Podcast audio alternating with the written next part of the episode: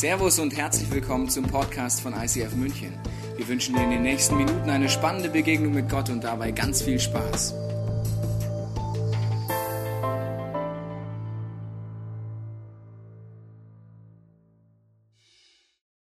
Herzlich willkommen zum ICF United. Schön, dass du da bist. Ich freue mich sehr auf meine eigene Predigt heute, habe ich ja am letzten Sonntag gesagt, ja. Passiert auch manchmal. Ja, ja, ich freue mich sehr drauf. Und zwar, ich freue mich deswegen drauf, weil ich glaube, so im ICF United, wenn wir als ganze ICF-Family zusammenkommen, passieren immer ganz besondere Momente. Ich glaube, das sind Momente, wo Gott uns als Kirche was Besonderes aufs Herz legen möchte und ich glaube, wo wirklich Kirchengeschichte geschrieben wird weil in einzelnen Menschenleben Gott etwas verändert und dadurch ein ganzes Kirchenjahr, wie man so schön sagt, in unserer Kirchensprache anders werden wird. Das Jahr 2012 liegt vor uns und wir haben ein großes Ziel. Wie immer, wenn du neu in dieser Kirche bist, hast du es wahrscheinlich schon gehört. Egal was wir machen, wir wollen Menschen helfen, eine persönliche und wachsende Beziehung zu Jesus Christus aufzubauen.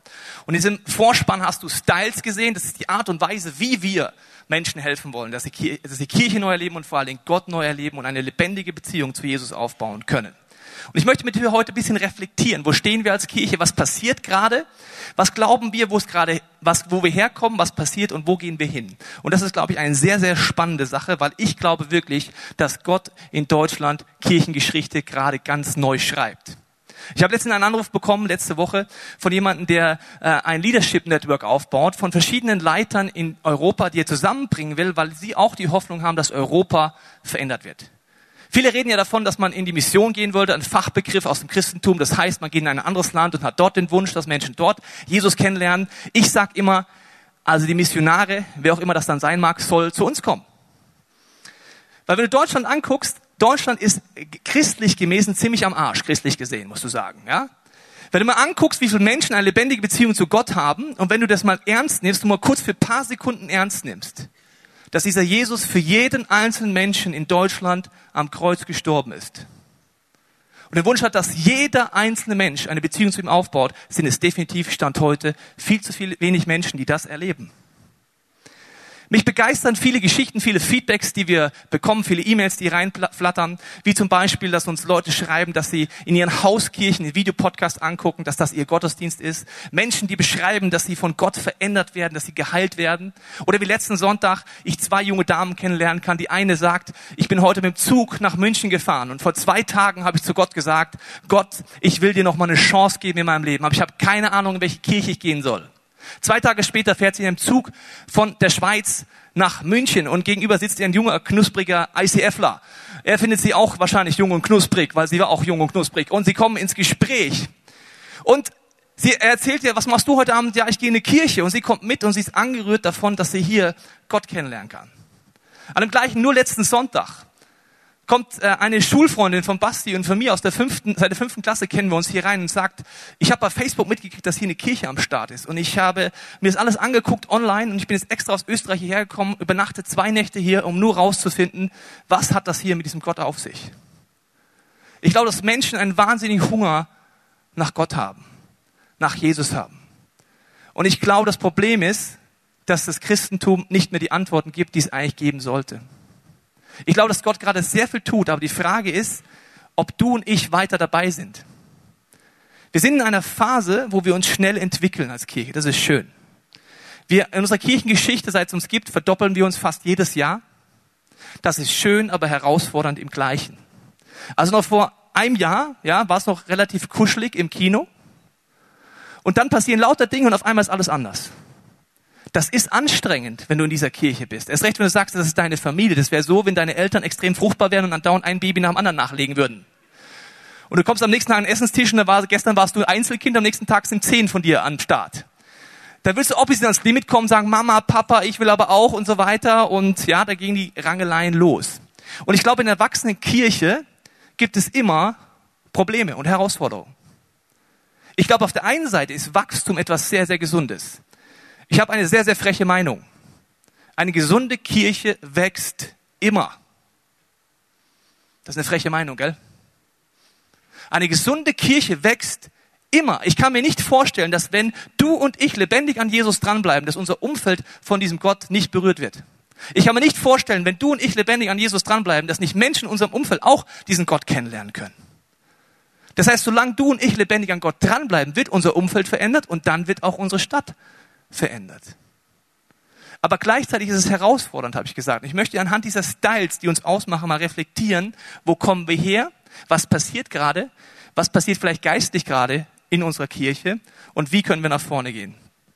Ich möchte mit dir zwei Bibelstellen vorher noch angucken, die bewegen uns seit Jahren. Und wenn du ein alter Hase bist, ja, ab fünf, sechs Jahren gehörst du ja zum alten Hasen hier, ja, wenn du schon länger da warst, dann kennst du die Bibelstellen. Ja, die beschäftigen uns eigentlich so seit den Wohnzimmerstunden, wo meine Frau und ich uns entschieden haben, wir fangen eine neue Kirche an. Seit diesen Wohnzimmerstunden, wo wir zu zweit, zu dritt, zu viert da saßen, große Träume im Herzen, große Klappe, aber nicht viel zu sehen. Da waren schon diese Bibelverse da. Zum Beispiel Psalm 2, Vers 8. Fordere von mir und ich will dir die Nationen zum Erbteil geben, zu deinem Besitz die Enden der Erde. Und der zweite Vers, Vergrößere dein Zelt, spann die Zeltdecken weiter aus, spare nicht, verlängere die Seile und schlag die Flöcke fest ein, denn du wirst dich nach allen Seiten hin ausbreiten. Als wir angefangen haben, von diesen Bibelstellen zu reden, hat sich das sehr lustig angehört, weil da waren wir vielleicht 20 Leute. Dann haben wir gesagt, wir glauben, dass Jesus Menschenmassen erreichen möchte. Ich persönlich glaube, dass wir in einer der spannendsten Zeiten der Kirchengeschichte leben, die es jemals gab. Wir haben die meisten Möglichkeiten was so neue Medien angeht. Und wir haben auch gleichzeitig das größte Potenzial an Menschen, die bis jetzt keine lebendige Beziehung haben zu Jesus in unserem Land. Und ich glaube, dass wenn du anfängst darüber nachzudenken, dass du sagst, okay, wir wünschen uns das. Wir wünschen uns, dass Menschen Gott kennenlernen. Und ich habe ehrlich gesagt so gut wie fast keinen Christen bis jetzt kennengelernt, der nicht sagt, ich wünsche mir, dass Menschen Gott kennenlernen. Ich weiß nicht, wie viele Christen du schon kennengelernt hast oder wenn du mal dein Leben anguckst. Also sagen, zumindest tun wir es alle. Wir sagen, wir wünschen uns, dass Menschen in unserer Umgebung auch diesen Gott kennenlernen. Das Problem ist nur, und jetzt wird es gleich ein bisschen herausfordernd für dich und mich. Was ich gemerkt habe, wenn ich anfange zu beten, dass Menschen in einer Umgebung Jesus kennenlernen sollen, dass ich mir wünsche, dass meine Stadt verändert wird, unterschätze ich meistens eine Sache. Und zwar, zu 99,9 Prozent werde ich die Antwort auf mein Gebet. Das müsst ihr wiederholen. Zu 99,9 Prozent wirst du die Antwort auf so ein Gebet. Gott, ich wünsche mir, dass du mehr tust. Ich wünsche mir, dass du eingreifst. Ich wünsche mir, dass mehr Menschen Gott kennenlernen. In der Theorie denkt man vielleicht manchmal so, ja, dann schaut man von außen zu, so wie in der Allianz Arena oder Arroganz Arena, oben in der VIP-Loge, unten wird gespielt, oben trinkst du deinen schönen Prosecco und denkst dir, wow, da unten lernen ja ganz viele Menschen Jesus kennen. Was ein tolles Abenteuer. Von hier oben mal zuzugucken, was die da unten alles machen. Toll, toll, toll, toll, toll. Ist nicht das, was Jesus dir und mir vorstellt. Er fragt am Anfang zum Beispiel mal, sagt er, ihr müsst die Kosten überschlagen, bevor ihr mir nachfolgen wollt. Die Kosten würden bedeuten, wenn du mit Gott ganze Sache machst, dass dein ganzes Leben Gott zur Verfügung steht.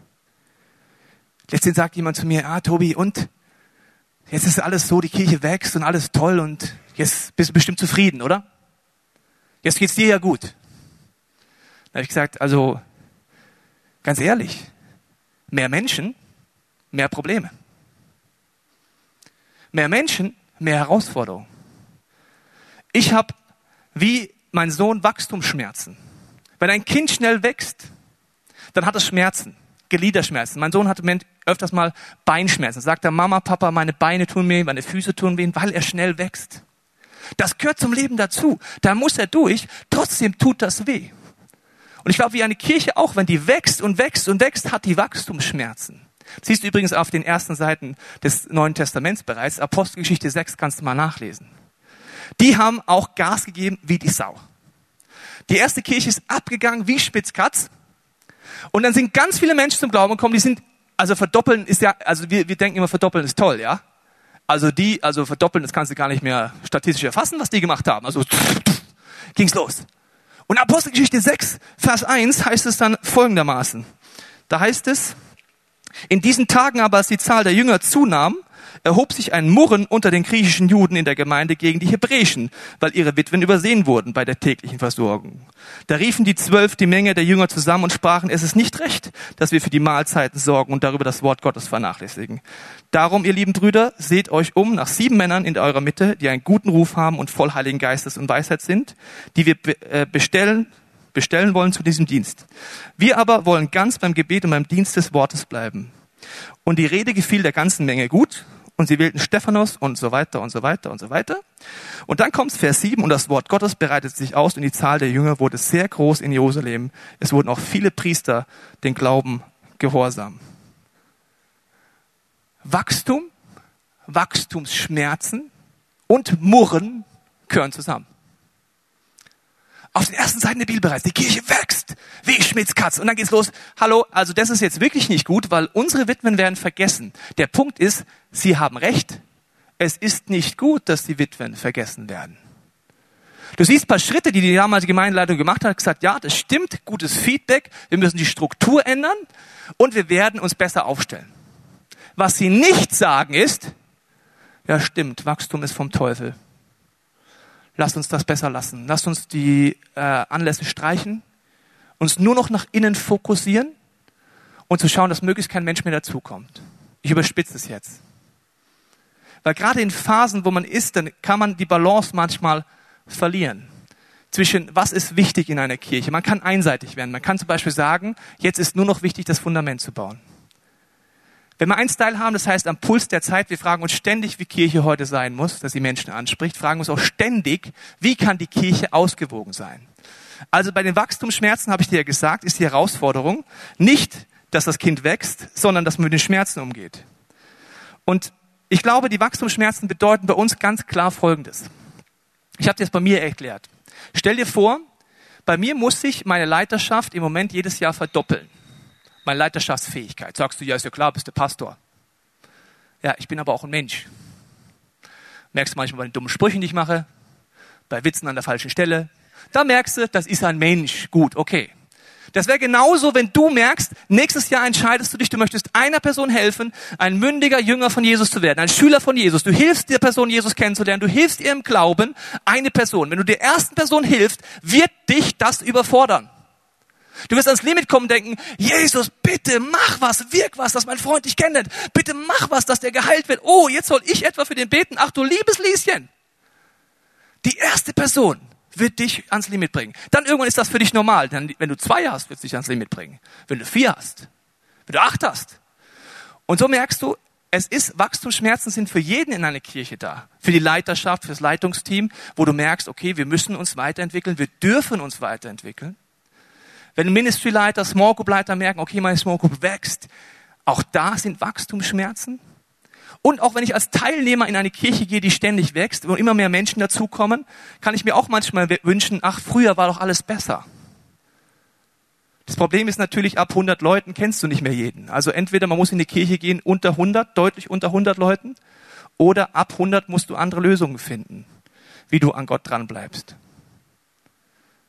Ich glaube, das ist etwas, wenn ich verstehe, dass Wachstum etwas dynamisch ist, werde ich barmherzig. Werde ich barmherzig mit meinem Small Group Leiter und sage, okay, stimmt, der muss sich gerade an was Neues gewöhnen. Ich werde barmherzig vielleicht mit meinem Bereichsleiter, wo ich merke, den stretcht gerade. Der hat gestern noch 100 ehrenamtliche Mitarbeiter gehabt, jetzt hat er über 200. Da muss er auch erstmal mitkommen.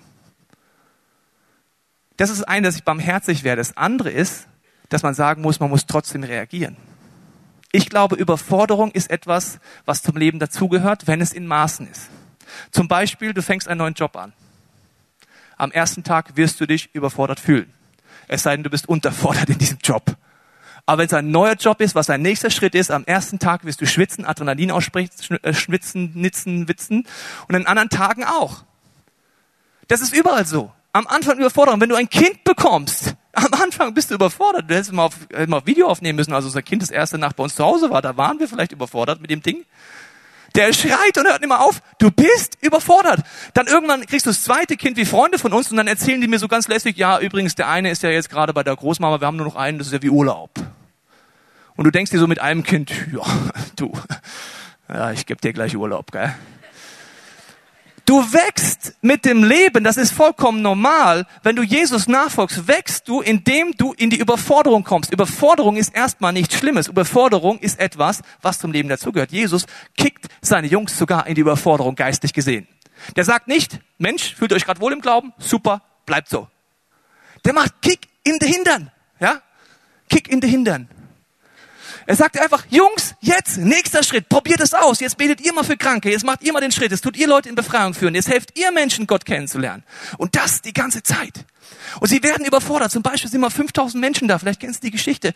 Viel zu viele Menschen im Denken der Jünger. Ja, die waren gestern noch an ihrem Netz am Flicken. Ja, die waren da noch an ihrem Boot, haben sie gedacht, oh ja, super, das ist das Leben, so bleibt's immer. Und auf einmal 5000 Menschen. Dann sagt Jesus, gebt ihnen was zu essen.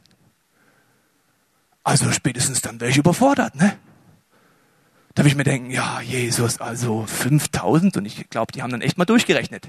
Wie viel Sattelschlepper sie brauchen, wie viel Budget sie brauchen, wie viel Millionen sie auf den Tisch legen müssten, wie sie das Ganze dann noch hier an diese Stelle hinkarren, welche Logistiker sie brauchen, welches Aufbauteam, Abbauteam, was die alles brauchen, Multimedia, Fernsehen, die rechnen alles durch und denken sich, das schaffen wir nie, Jesus. Überforderung gehört zum Leben dazu, wenn du lebendig bist. Wachstum gehört zum Leben dazu, wenn du lebendig bist. Trotzdem muss es natürlich Phasen geben, wenn du in Überforderung bist, wo du wieder, ich nenne das immer, schwimmen lernen musst. Du fliegst ins Wasser und dann musst du natürlich irgendwie schwimmen lernen. Das heißt, das Fundament aufbauen. Und das sind so Punkte, wenn wir überlegen, was ist gerade wichtig für unsere Kirche, dann ist das natürlich wichtig, das Fundament aufzubauen und zu sagen, wo investieren wir gerade? Zum Beispiel Prioritäten setzen. Das ist das Beste geben. Das Beste geben heißt ja bei den Jüngern nicht, dass sie das ganze Ding in die Hetze kommen, sondern sagen, was haben wir zur Verfügung und das setzen wir ein.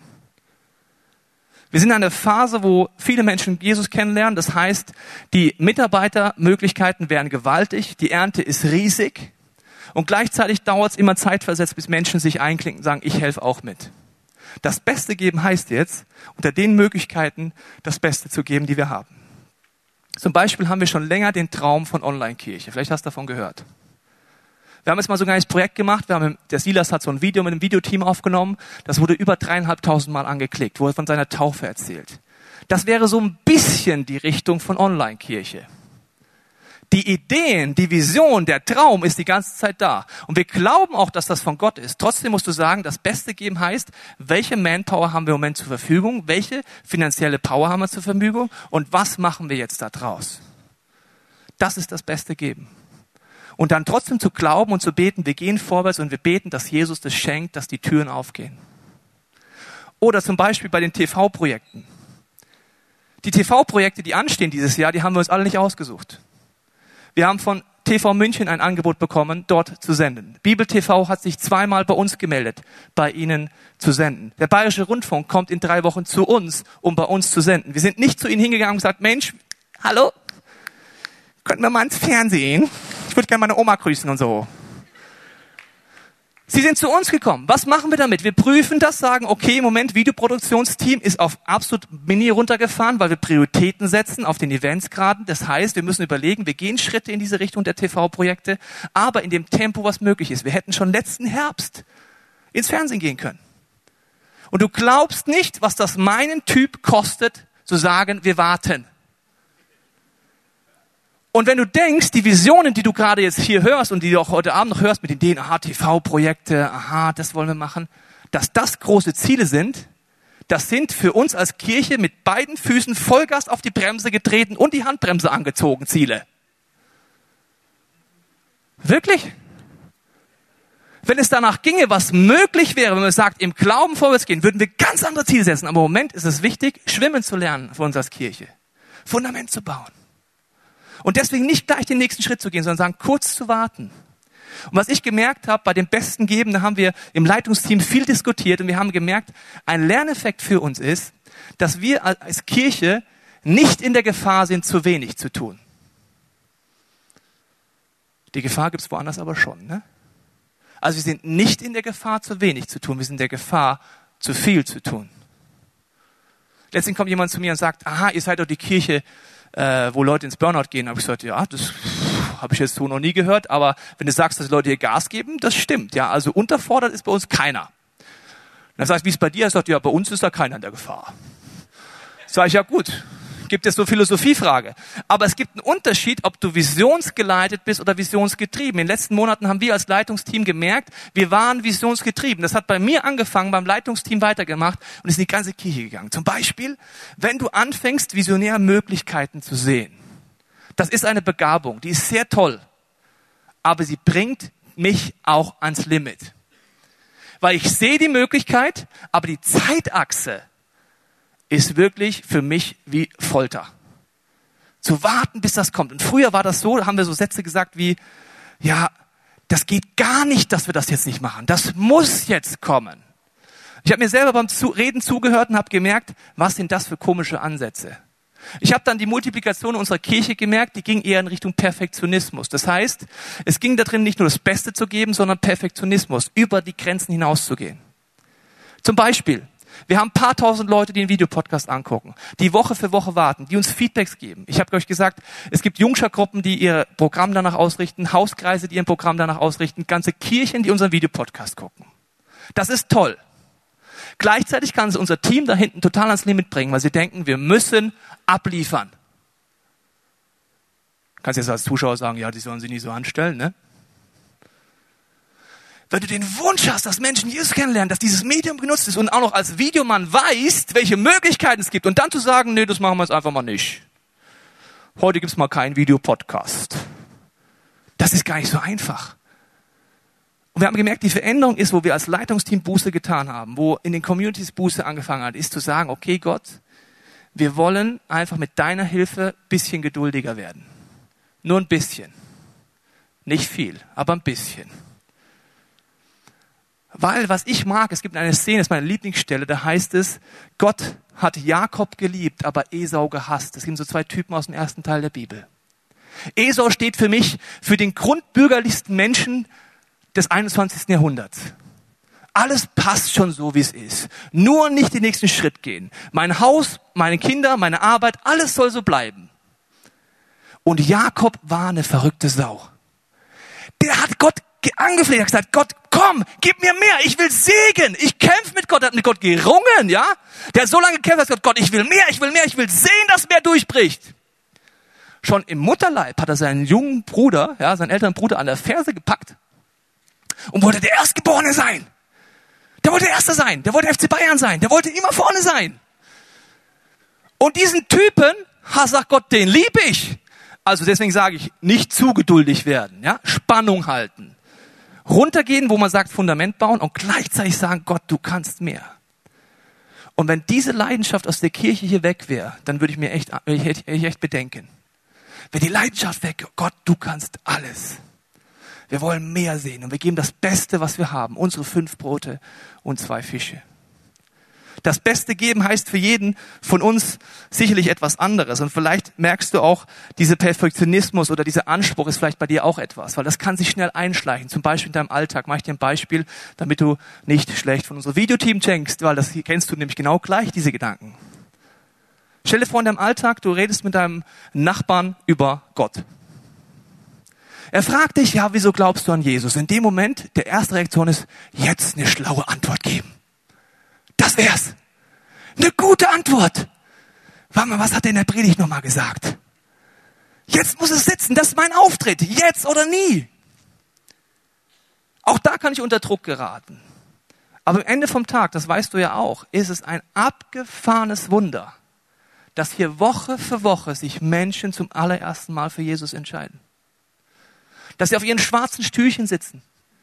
Letzten Sonntag, wie vor zwei Wochen, wie die Wochen davor anfangen zu weinen und sagen, das stimmt ja echt mit diesem Gott. Und das, obwohl ich gepredigt habe. Das ist ein Wunder.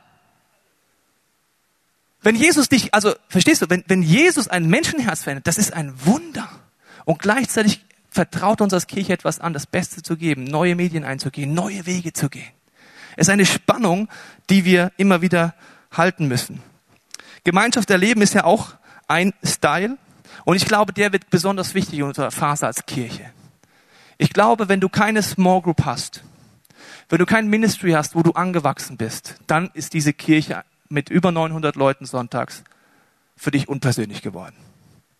Ich glaube, jeder braucht drei bis fünf Leute, die sich sonntags freuen, wenn er reinkommt. So den eigenen Fanclub, die drei bis fünf, die braucht man. Die Kleingruppe, das Ministry. Wenn du das nicht hast, da kommst du hier rein, bist unpersönlich, hörst eine Predigt, kannst was mitnehmen oder mitnehmen, aber Lebensveränderung, Jüngerschaft passiert erst dann.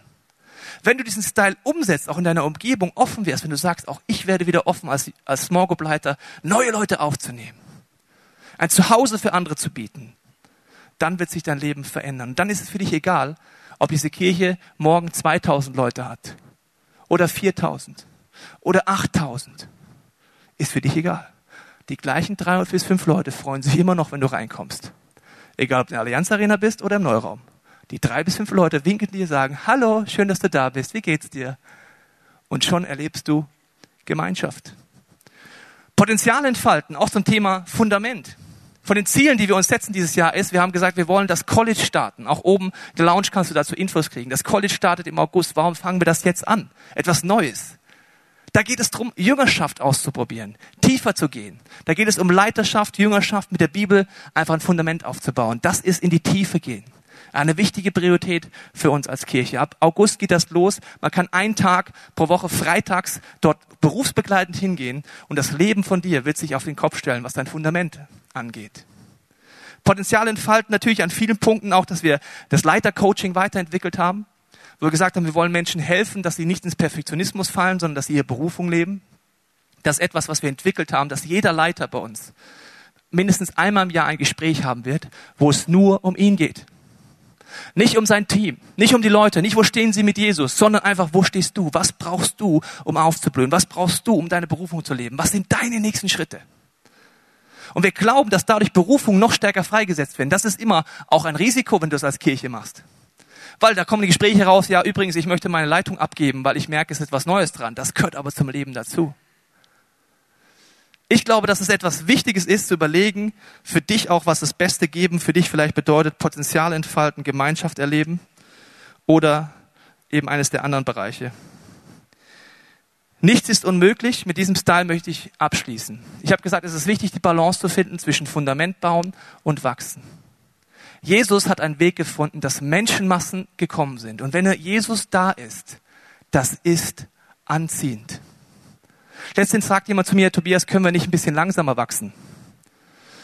habe ich gesagt, wie stellst du dir das vor? Sollen wir einfach, soll ich einfach türkisch rückwärts reden in der Predigt oder soll einfach Jesus rauskicken und sagen, wo Jesus ist, das ist anziehend. Jesus war anziehend. Die Volksmassen sind gekommen. Dann hat er nicht gesagt, oh nein, oh nein, die Volksmassen kommen, sondern er hat gleichzeitig in Jüngerschaft investiert. Hat die Jungs zur Seite genommen, hat sie mal geteacht, hat er geholfen, tiefer zu gehen. Und dann hat er wieder zur Volksmasse geredet. Das war alles auf einmal.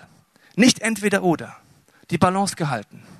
Und das machen wir auch als Kirche in diesem Jahr bei diesen Zielen. Bei nichts ist unmöglich, glauben wir, dass wir für uns gefühlt mit Doppelbremse und Handbremse gezogen trotzdem nach vorne gehen werden.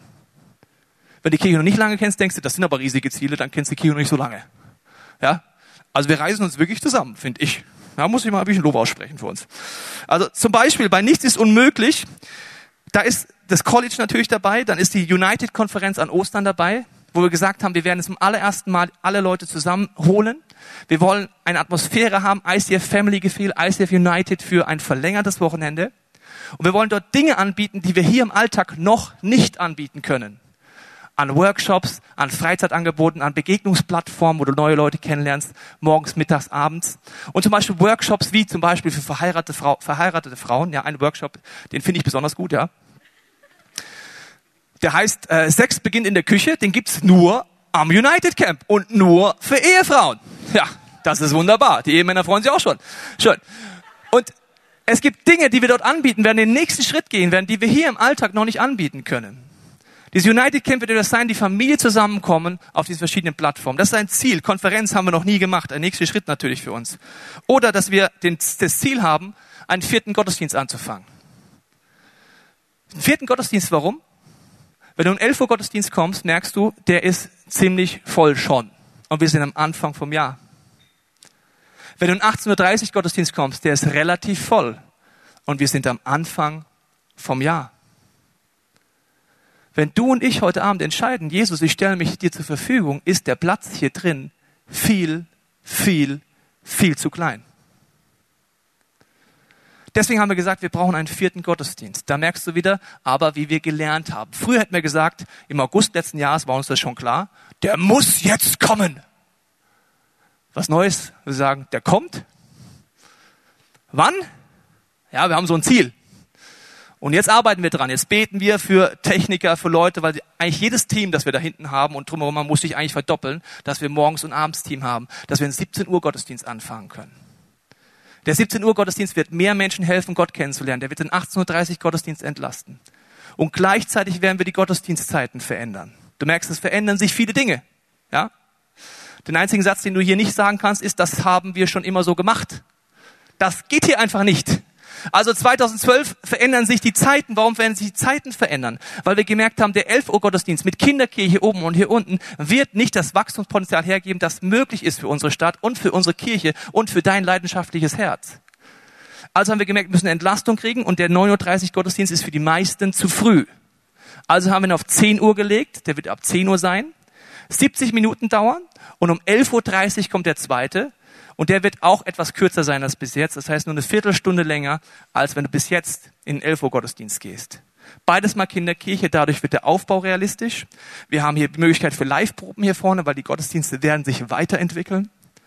Das, was du so ansatzweise merkst, hier teilweise so ein bisschen mit Theater, mit anderen Dingen, das wird den nächsten Level gehen. Unsere Band bekommt überhaupt mal Soundcheck-Zeit. Was für eine Revolution!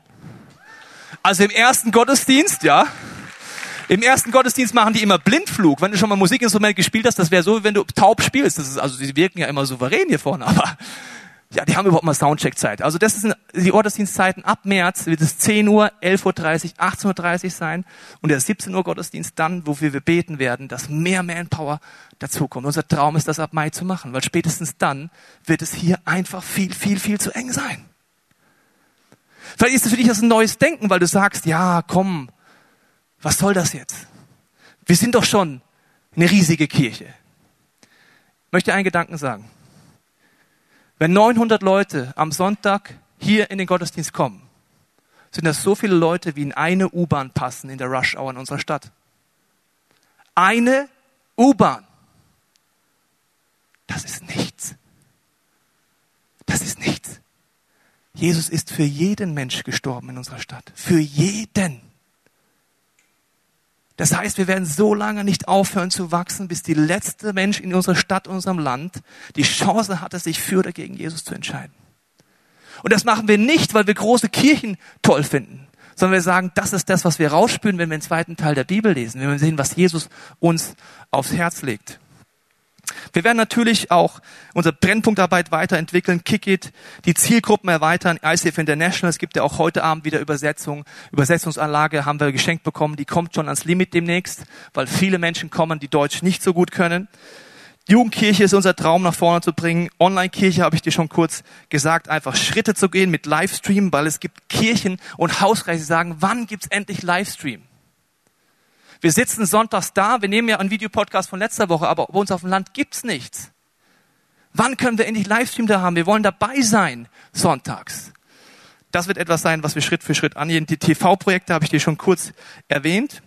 Die Lebensberatung werden wir ausbauen, damit wenn du Nöte und Herausforderungen hast, einfach professionelle Beratung hast. Leitercoaching habe ich dir schon erklärt. Auch da den nächsten Schritt zu gehen. Das sind alles Punkte, in welche Richtung wir gehen. Gleichzeitig werden wir das Fundament stärken. Und ich möchte mit dir an diesem Abend einen gemeinsamen Schritt gehen, dass wir anfangen zu beten für diese Kirche. Ich habe eine Theorie, die lautet, je größer eine Kirche wird, desto zerbrechlicher wird sie. Wenn 30 Leute da sind, dann ist das ganz einfach. 30 Leute als Pastor, du kriegst jeden mit, du kannst mit jedem reden. Bei der Menschenmasse, du kriegst es nicht mehr mit.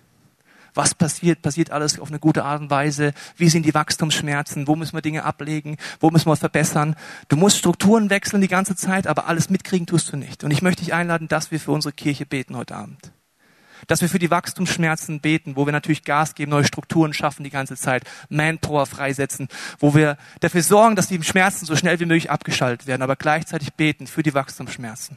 Vielleicht in deinem Leben Vielleicht für Barmherzigkeit mit deinem Small Group Leiter, mit deinem Ministry Leiter. Vielleicht mit mir. Wo du auch bei mir merkst, dass ich ans Limit komme. Natürlich. Das ist ganz normal. Ich lerne wieder schwimmen, wieder ganz neu.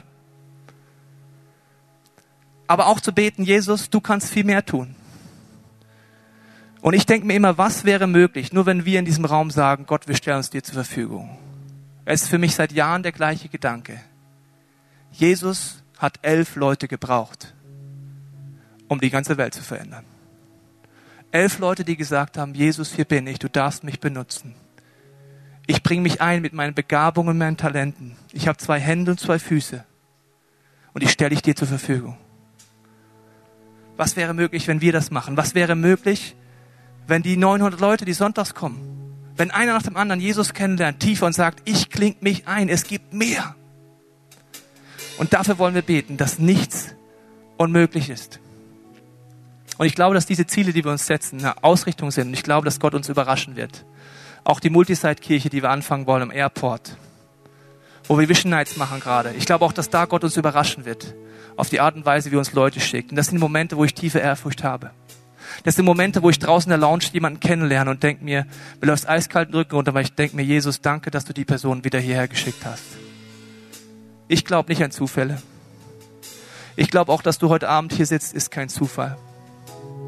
Ich glaube, dass Gott etwas mit dir vorhat. Und ich glaube auch, dass er nicht mehr viel Zeit hat zu warten. Ich glaube, dass er Gas gibt und Menschen sucht, die sich einklinken. Weil am Ende vom Tag stehe ich, steh du, stehst du auf und wir sagen, Jesus, wir machen das aus Liebe zu dir. Wir stellen uns dir zur Verfügung. Wir gehen durch Phasen der Überforderung durch. Wir bleiben an dir dran. Wir lassen immer wieder neu los und wollen einfach lebendig dir nachfolgen. Ich möchte dich einladen, jetzt in den nächsten Minuten einfach in kleinen Krüppchen zusammenzugehen und anfangen zu beten für dein Herz, wenn du merkst, die Leidenschaft ist vielleicht gerade nicht so da, wenn du an 2012 denkst. Vielleicht auch für deine Überforderung beten, wo du gerade drin steckst. Vielleicht lässt du auch einfach schlechte Erfahrungen hinter dir, wo du sagst, da waren Wachstumsschmerzen in meinem Bereich. Ich will loslassen. Ich will Barmherzigkeit einnehmen und sagen, jeder gibt sein Bestes und das weiß ich. Und dass wir anfangen zu beten, Jesus, gib uns Arbeiter für die Ernte. Die Ernte ist riesig in unserem Land, in unserer Stadt. Gib mehr Menschen, die sagen, ich stelle mich dir zur Verfügung. Wir wollen es einfach ein kleines Krüppchen machen, hier im ganzen Raum. Wenn du sagst, du kennst das nicht mit dem laut beten, dann kannst du einfach am Anfang kurz sagen, dass du in deinem Herzen beten möchtest. Das ist vollkommen okay. Du musst nicht laut beten, wenn du sagst, das ist für dich etwas Neues oder Ungewohntes. Dein Herz hört Gott genauso laut, wie wenn du es laut aussprichst. Aber lass uns kleine Krüppchen machen. Wir werden Musik einspielen und dann gleich hier vorne wieder weitermachen mit gesungenen Gebeten und sagen, Gott, hier sind wir. Und wir beten jetzt, ich bete jetzt am Anfang für diese Zeit, dass dein Herz aufgeweckt wird und dass diese Stadt und unser Land durch dich verändert wird. Jesus, ich danke dir jetzt für diesen Abend. Ich danke dir, dass wir Kirche zusammenkommen können, dass wir auch all das zu dir bringen können, wo Wachstumsschmerzen sind und waren. Und ich danke dir fürs Privileg, dass wir diese Schmerzen auf eine andere Art überhaupt haben dürfen, dass wir diese Herausforderung überhaupt durchgehen müssen. Dass du uns das schenkst, dass so viele Menschen auf dem Weg zu dir sind, dich kennenlernen, von dir verändert werden oder ganz neu sich auf dich einlassen. Ich bete für jeden hier im Raum, dass wir den nächsten Schritt heute gehen und sagen, 2012, Jesus, hier ist mein Leben. Mit all meinen Problemen, all meinen Fragen, wo ich gerade gar nicht so weit denken kann. Aber ich entscheide mich, ich möchte mich dir zur Verfügung stellen. Wir als Kirche wollen den Himmel stürmen und erwarten, dass du durch uns in unserem Leben, unserer Kirche mehr tun kannst als jemals zuvor.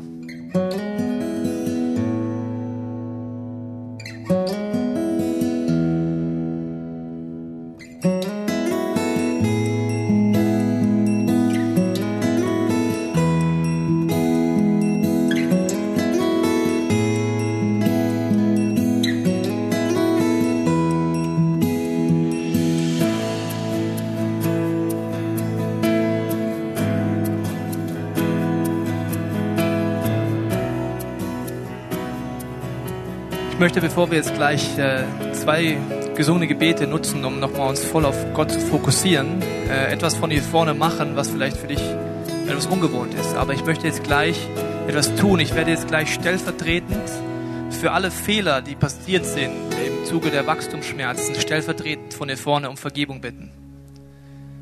Um Vergebung bitten, wo Leiterschaft noch nicht den Job machen konnte, den sie eigentlich machen könnten oder sollten vielleicht aus dieser Übergangsphase heraus, wo vielleicht auch vielleicht ein Teilnehmer dich als Leiter verletzt hat und du dich ungerecht behandelt gefühlt hast, weil du gesagt hast, ich gebe doch nur mein Bestes, mehr kann ich im Moment nicht. Und ich möchte es von hier vorne beten, weil ich glaube, dass Buße etwas ist, was immer sehr entscheidend ist. Das ist etwas, was das Leitungsteam immer wieder macht, was unsere Kirche immer wieder macht und ich möchte es jetzt stellvertretend von hier vorne machen. Und wenn es irgendwelche Punkte gab in der Vergangenheit, wo du sagst, du hast Wachstumsschmerzen abbekommen, dann kannst du es in deinem Herz dich öffnen und einfach dann möchte ich dich jetzt stellvertretend gleich um Vergebung bitten und du kannst dich entscheiden, egal wer das war, loszulassen. Jesus, du siehst jeden in diesem Raum, wo Wachstumsschmerzen passiert sind. Und ich möchte jetzt hier stellvertretend für alle Fehler, die begangen wurden, alle Überforderungen, die vielleicht da war, um Vergebung bitten. Da, wo Menschen verletzt wurden, wo Situationen passiert sind, die nicht passieren sollten, wo vielleicht Leiter von Teilnehmern verletzt sind oder Teilnehmer von Leitern. Und ich bete jetzt das äh, stellvertretend und bitte dich um Vergebung dafür. Und wenn du möchtest, kannst du jetzt während dem nächsten Song sagen, ich lasse es los. Jesus, ich lasse es los. Und Jesus, wir wollen jetzt in den nächsten Songs einfach sagen, wir sind deine Kirche, du bist unser Chef. Wir wollen uns auf dich ausrichten. Du bist unser Gott. Du kannst viel mehr tun, als wir uns vorstellen können in unserem Leben darüber hinaus. Wir wollen diesen letzten Songs dazu nehmen, als ganze Kirche einfach in Ehrfurcht vor dir zu stehen und sagen, Jesus, unser Leben gehört dir, wir folgen dir nach und diese Kirche ist deine Kirche.